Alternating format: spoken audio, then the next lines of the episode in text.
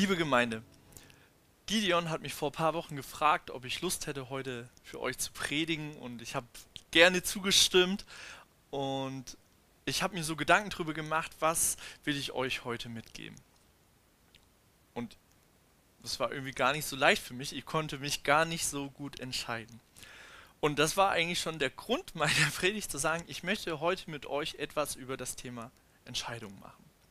Ich weiß nicht, ob ihr das wusstet, wir treffen tagtäglich 20.000 Entscheidungen und darunter sowas wie stehe ich auf oder bleibe ich liegen, wenn der Wecker geklingelt hat, ähm, dusche ich lang oder kurz, warm oder kalt, esse ich ein Nutella-Brot oder gibt es heute Müsli? Und unter all den Sachen gibt es Sachen, die leicht sind zu entscheiden und es gibt auch Sachen, die schwer sind zu entscheiden. Wenn es in der Kantine Schnitzel mit Pommes für 3,10 Euro gibt, aber es gibt das Ganze noch als Menü für 2,90 Euro mit einem Dessert, wissen wir, okay, ich nehme das Menü für 2,90 Euro und das ist eine leichte Entscheidung. Aber es gibt ja auch Entscheidungen, die beeinflussen unser ganzes Leben. Mache ich eine Ausbildung? Mache ich ein Studium? Wen heirate ich? Wo wohne ich? Oder was ist mein Plan für mein Leben? Das heißt aber auch, wenn ich mich für etwas entscheide, entscheide ich mich auch automatisch gegen etwas. In dem Wort Entscheidung steckt Scheidung drin, also irgendwo Trennung. Ich kann mich nicht immer für alles entscheiden. Wenn ich mich entscheiden muss, mache ich Maschinenbau oder Soziales, dann werde ich am Ende früher oder später in die Wirtschaft gehen. In der Wirtschaft kann man meistens relativ gutes Geld verdienen und wenn man dann doch in den sozialen Bereich geht, dann geht es darum, anderen Menschen zu helfen und da zu sagen, ich fühle mich wohl. Wenn ich ein Haus kaufe, mich dazu entscheide, ein Haus zu kaufen, dann verändert das meine Finanzjahre, Finanzlage um die nächsten Jahre, äh, in den nächsten Jahren. Ich kann das natürlich am Anfang auch erstmal ignorieren, aber spätestens dann, wenn Mahnungsbescheide von der Bank kommen ähm, werde ich auf den Boden der Tatsachen zurückgeholt. Und ich selber arbeite im Rettungsdienst. Ich muss tagtäglich Entscheidungen treffen. Ich muss Entscheidungen treffen, was mache ich jetzt mit dem Patient? Wie bringe ich den vielleicht aus der Wohnung? Welche Behandlung braucht er? Braucht er Medikamente? Kann ich die verabreichen? Muss das ein Notarzt machen? Brauche ich vielleicht weitere Hilfe durch Polizei oder Feuerwehr? Die Qualität meiner Entscheidung bestimmt die Qualität meines Lebens. Jetzt in meinem Fall, in meinem Beruf, ist es auch die Lebensqualität des anderen Menschen. Aber grundsätzlich die Qualität meiner Entscheidung bestimmt die Qualität meines Lebens. Und da die meisten Entscheidungen, die wir fallen, immer zurückzuführen sind, ähm, dass es irgendwann früher oder später unsere eigenen Probleme wären oder unsere eigenen ähm, ja, Zustände, ähm, ist es doch eigentlich wichtig, gute Entscheidungen zu treffen. Ich möchte heute mit euch ein Hilfsmittel anschauen. Ich möchte mit euch Filter geben, die euch helfen sollen, Entscheidungen zu treffen. In meinem Beruf ist es so, dass ich versuche immer herauszufinden, was ist die Hauptbeschwerde, ein, ein Leitsymptom des Patienten, warum hat er mich wirklich gerufen. Ist es zum Beispiel der Brustschmerz, kann sich hinter dem Brustschmerz vieles verstecken. Das kann sein, dass er einen Herzinfarkt hat, eine Lungenarterienembolie, das kann eine einfache Lungenentzündung sein, eine Bronchitis, eine Gastritis, eine Magenentzündung. Also es gibt viele, viele Sachen, die darauf passen könnten. Wenn ich sowas habe, dann habe ich ja ein paar Krankheiten genannt, die schmeiße ich alle in einen Gedankentopf. Und in diesem Gedankentopf muss ich ja jetzt rausfinden, was der Patient genau hat. Ich habe in meinem Beruf verschiedene Möglichkeiten. Ich habe die Möglichkeit, auf die Lunge zu hören, aufs Herz zu hören, ein EKG zu schreiben. Ich habe die Möglichkeit, den Brustkorb abzutasten, ob da der Schmerz irgendwo auslösbar ist und so weiter. Aber das sind am Ende Filter, Module, wo ich am Ende in meinem Gedankentopf rausschöpfen kann, was jetzt noch drinne bleiben soll und was nicht. Und am Ende komme ich meistens auch auf eine Lösung, und kann sagen, was der Patient genau hat und kann ihm dementsprechend helfen. Und ich glaube, wir als Christen, wir als Gemeinde brauchen das ebenfalls. Zu wissen, wie wir gute Entscheidungen treffen können. Und der Leitsatz hier so in der Predigt wird sein, die Qualität meiner Entscheidung bestimmt die Qualität meines Lebens. Und da möchte ich euch heute hinbringen. Ein Grundproblem bei Entscheidungen ist, dass wir oft das Gefühl haben, frei zu entscheiden.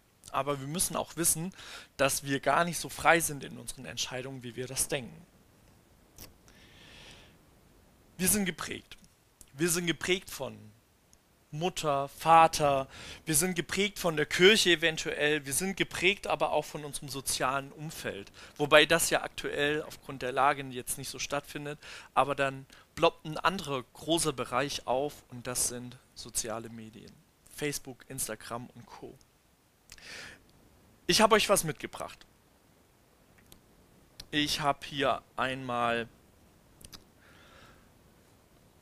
ein Glas mit Wasser, das sind wir. Und wir haben hier verschiedene Prägungen. Ja, wir haben hier einmal unsere Mutter, die uns irgendwie geprägt hat. Ja, wir haben vielleicht auch einen Vater, der uns geprägt hat, der ist natürlich auch mit dabei. Dann gibt es natürlich auch die Kirche, die uns geprägt hat. Ja, ähm, und wie ich vielleicht schon sagte, soziale Medien oder dann halt eben auch ähm, ja, Schule, Freunde, soziales Umfeld. Und all das sind wir. Das sind wir. Ihr könnt das übrigens nicht riechen, das riecht gar nicht so lecker. Ähm, aber all das sind wir. Und wir sollen daraus eine klare, eine gute Entscheidung treffen mit dem Weltbild, was wir haben. Das ist ganz schön schwierig. Eine Studie fand heraus, dass wir zu dem tendieren, was wir kennen und häufig auch machen. Es gibt ähm, so als Vorstellung, was, was die Studie quasi sagt, ist, wenn jemand zum Beispiel Schnitzel bestellt mit Pommes in einem Restaurant und das immer wieder isst, ja, ähm, dann geht diese Person in ein anderes Restaurant mit einer ähnlichen Karte und die Frage ist, was wird die Person am Ende des Tages bestellen? Richtig Schnitzel mit Pommes. Also wir lenken und tendieren immer wieder dazu hin, was wir kennen und seit Jahren schon immer getan haben. Ein weiteres Problem ist unsere Gefühle. Ich weiß nicht, ob ihr diesen Satz kennt, ähm, ein gutes Gefühl darüber haben oder Christen sagen auch so, ich habe da einen Frieden drüber. Ähm, aber ein gutes Gefühl ist nicht immer gut. Ich war letzte Woche mit meiner Frau einkaufen und ich bin hungrig in den Laden rein. Wir wollten eigentlich nur drei, vier Sachen kaufen und der Einkaufswagen, der wurde immer voller im Verlauf des Einkaufes. Ähm, es sollten eigentlich nur vier Sachen rein. Am Ende war der ganze Einkaufswagen voll. Alles, was nicht bei drei irgendwie aufgeräumt im Regal war, das war bei uns im Wagen. Hunger hat mein Einkaufswagen voll werden lassen.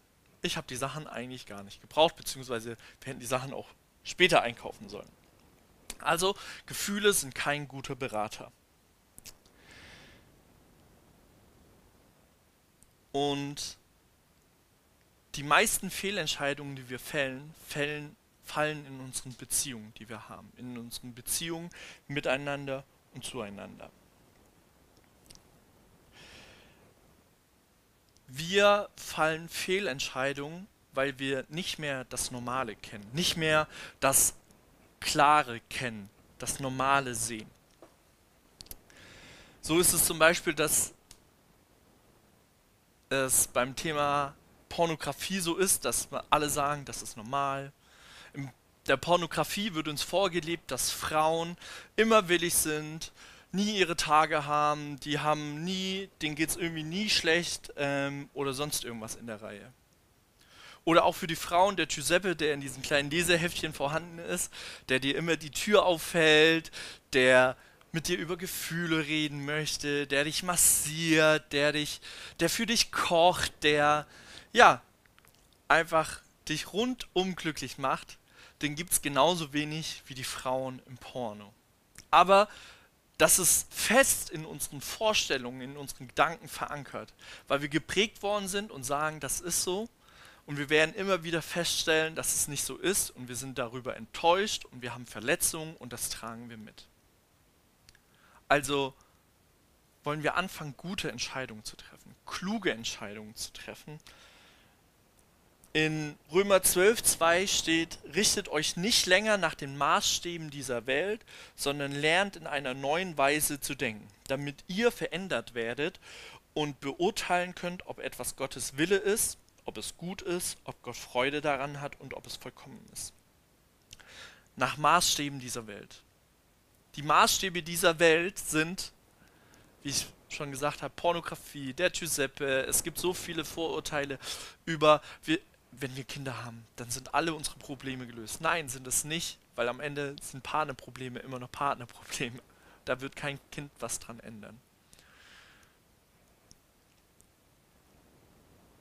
Gottes Aufruf, auch in diesem Bibelvers, ist, Gott möchte dich klar sehen lassen. Gott möchte durch seine Gesetze, sein Wort dich zu einem neuen Denken motivieren. Sein Wille soll geschehen wichtig für seine für Entscheidungsfinden ist quasi sein Wille, der geschehen soll.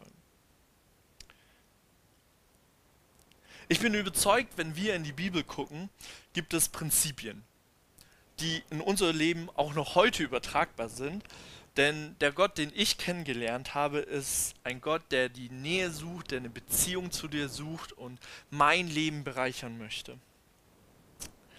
Aber wir Menschen sind da ein großes Grundproblem. Wir sind Gefühlsmenschen, wir sind geprägt und je nachdem, wie wir geprägt sind, reagieren wir auf unterschiedliche Themen. Wenn ich jetzt sage Gebote, was für ein Gefühl ploppt in dir auf? Was, was, was denkst du auf einmal? Vielleicht denkst du jetzt auf einmal, oh ja, hey, beim Thema Gebote habe ich kein Problem damit. Ich glaube, Gott meint es gut mit mir. Oder ploppt vielleicht in dir was auf, so, hey Moore, bis jetzt war der in dem Predigt ganz nett, du hast auch was Anschauliches gemacht, aber jetzt kommst du mit Geboten, das ist irgendwie so negativ. Das sind, du hast Grenzen und, und man fühlt sich so eingeengt und dieser Gott, das ist, ne, der will es nicht gut mit mir meinen. Aber wenn etwas nicht Gottes Wille ist und wir dagegen handeln, beziehungsweise noch diesen Merksatz im Kopf haben, die Qualität meiner Entscheidung bestimmt die Qualität meines Lebens, kommen wir auf eine Problematik, dass wir da auseinandergehen. Und ich sage nicht, dass nur weil wir Gottes Willen folgen, alles easy peasy wird, dass dann alles schön ist und man muss nie wieder weinen oder man hat nie wieder Schmerz, den man ertragen muss. Nein, ich denke, dass es nicht leicht ist, seinen Willen zu gehorchen. Aber ich glaube, dass der Gott, der in der Bibel beschrieben ist, gute Absichten hat, es gut mit dir meint und dich liebt. Ich möchte mit euch noch ein Beispiel durchgehen. In 1. Thessaloniker 4,3 da steht, denn das ist der Wille Gottes, eure Heiligung, dass ihr meidet die Unzucht.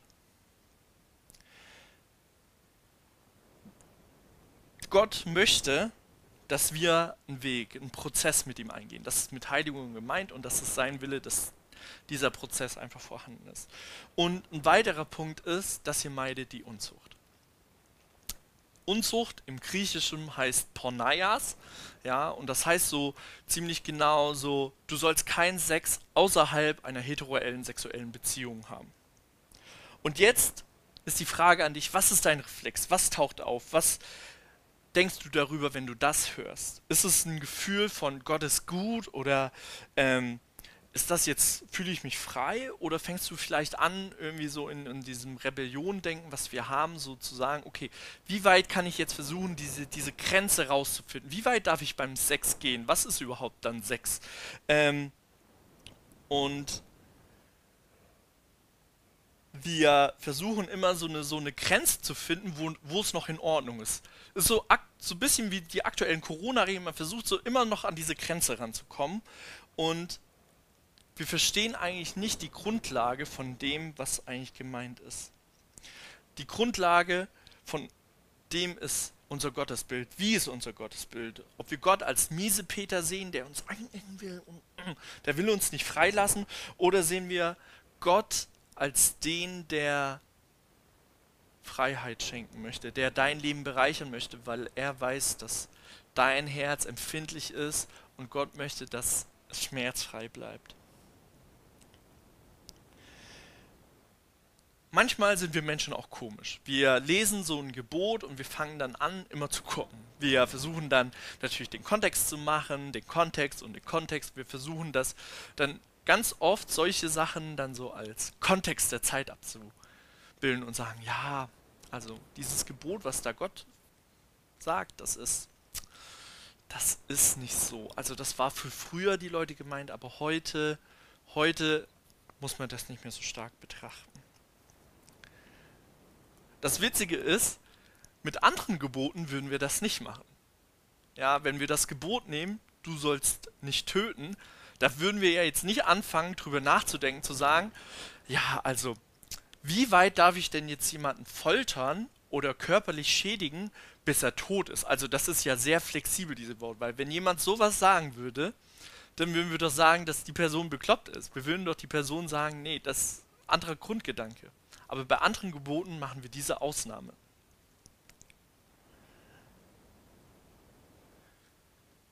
Wie gehst du mit der Bibel um? Wie gehst du mit dem Gottesbild um, wenn Sachen in der Bibel stehen? Sachen, die in der Bibel stehen und sagen, das ist Gottes Wille. Wie verstehst du die Bibel? Verstehst du die Bibel als Liebesbrief und Gott als Autor? Oder verstehst du das als Gesetzbuch und sagst, Gott ist ein Richter, den ich nicht mag. Die Qualität meiner Entscheidung bestimmt die Qualität meines Lebens. Ich gebe euch heute fünf Filter mit für deine Entscheidung und die wollen wir gemeinsam durchgehen. Der erste Filter ist die Bibel. Darüber habe ich gerade so ein bisschen gesprochen. Wie sehen wir die Bibel? Wie sehen wir Gott darin in der Bibel? Ähm, sehen wir das als Gesetzestext, sehen wir das als Liebesbrief? Ähm, Versuche ich irgendwie immer diese Grenze herauszufinden, wie weit ich noch gehen darf, wo es noch okay ist, aber gerade noch zurückgehe. Der zweite Punkt sind Ratgeber. Sprüche 1522. Die Pläne wären zunichte, wo man nicht miteinander berät. Wo aber viele Ratgeber sind, gelingen sie. Wer darf vor deiner Entscheidung ins Wort fallen? Wer darf dir gute Gedanken weitergeben? Wer sind deine Ratgeber? Sind es Leute, die es gut mit dir meinen? Oder Leute, die auch deinen Charakter, deine Berufung kennen und das so ein bisschen ähm, ja, abschätzen können? Sind es Leute, die dir nicht Honig ums Maul schmieren, damit du zufrieden bist, sondern die dir auch mal Kontra geben und sagen, ich glaube, das ist keine gute Wahl? Der dritte Punkt ist Gebet. Jakobus 1,5 steht, wenn es aber einem von euch an Weisheit fehlt, bitte er Gott darum und sie wird ihm gegeben werden. Denn Gott gibt allen gern und macht dem, der ihn bittet, keine Vorhaltung. Ich bin davon überzeugt, dass Gott einen Plan mit dir hat. Dass Gott dir auch seinen Plan mit dir teilen möchte. Und jetzt ist nur noch die Frage, wie gut kannst du zuhören? Wie gut kannst du handeln und wie viel Geduld hast du, auch mal, wenn man das Gefühl hat, dass Gott nicht spricht, dran zu bleiben. Der vierte Punkt ist Jüngerschaft. Wenn du verheiratet bist, dann hast du zumindest eine Person, die dich im Leben so immer so ein bisschen mit anleitet. Mann und Frau stellen sich ja gegenseitig ähm, oder ordnen sich ja auch einander unter.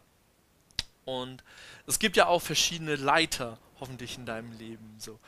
Und wer ist so dein Sparring-Partner, wo du Rechenschaft ablegen musst über das Thema Entscheidung?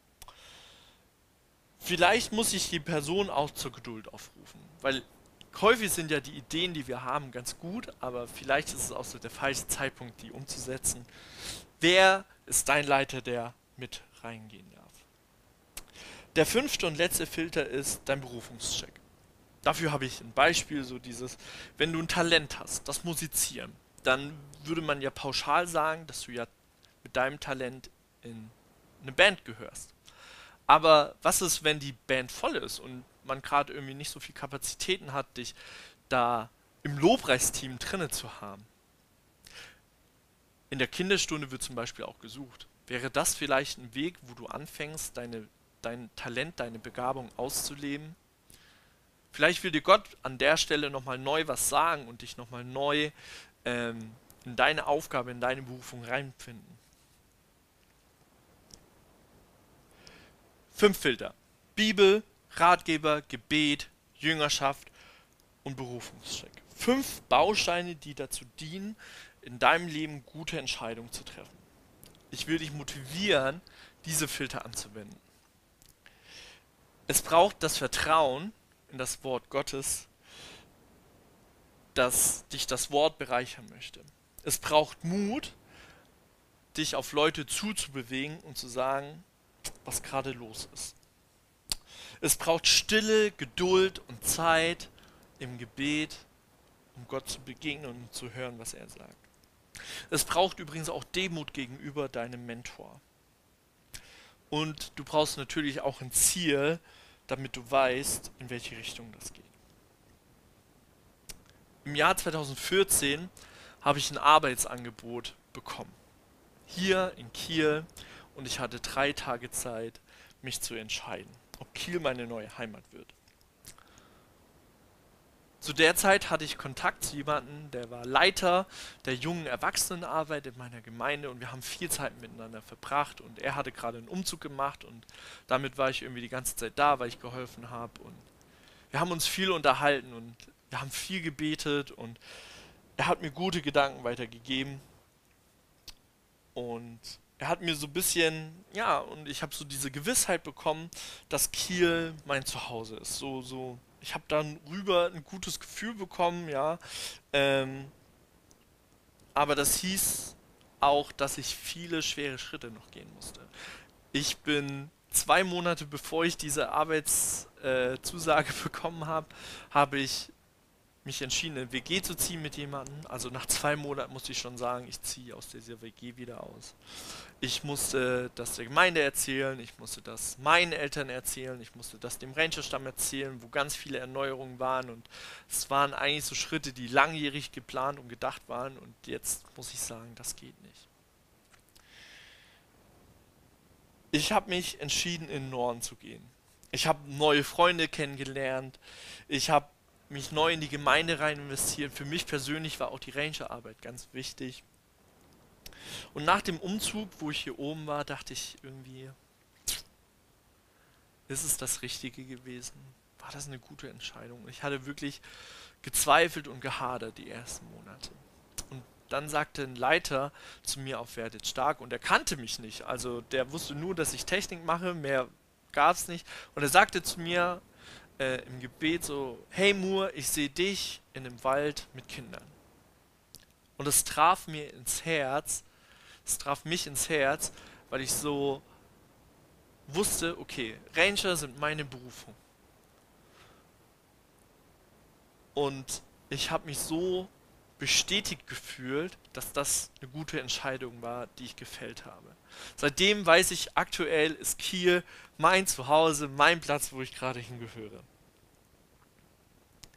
Ich weiß nicht, wo du gerade stehst. Vielleicht bist du gerade am Anfang von einer großen Entscheidung oder kleinen. Vielleicht bist du schon mittendrin in diesem Entscheidungsprozess. Oder vielleicht hast du gerade eben auch was entschieden.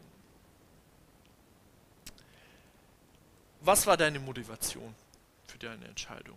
Oder für die Entscheidung, wo du gerade drin bist? Was sind deine ehrlichen Beweggründe für diese Entscheidung? Merkst du an einigen Stellen, dass du geprägt bist oder nicht geprägt bist? Wieso hast du so entschieden und was war dein Gottesbild in dieser Situation dabei oder ist jetzt dein Gottesbild? Welche Überzeugung der Bibel glaubst du oder glaubst du nicht? Solltest du dich da nochmal ransetzen? Weißt du, was Gottes Wille ist oder weißt du, was sein Wille mit dir ist? Vielleicht stehst du auch an dem Punkt, wo du rausgehen musst zu jemandem, der einen guten Ratschlag gibt.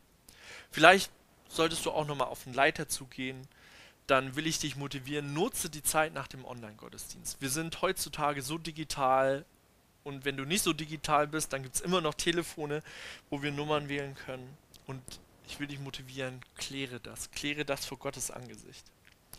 Ich bin tief überzeugt davon, dass Gott Interesse an dir hat und an den Entscheidungen, die du fällst.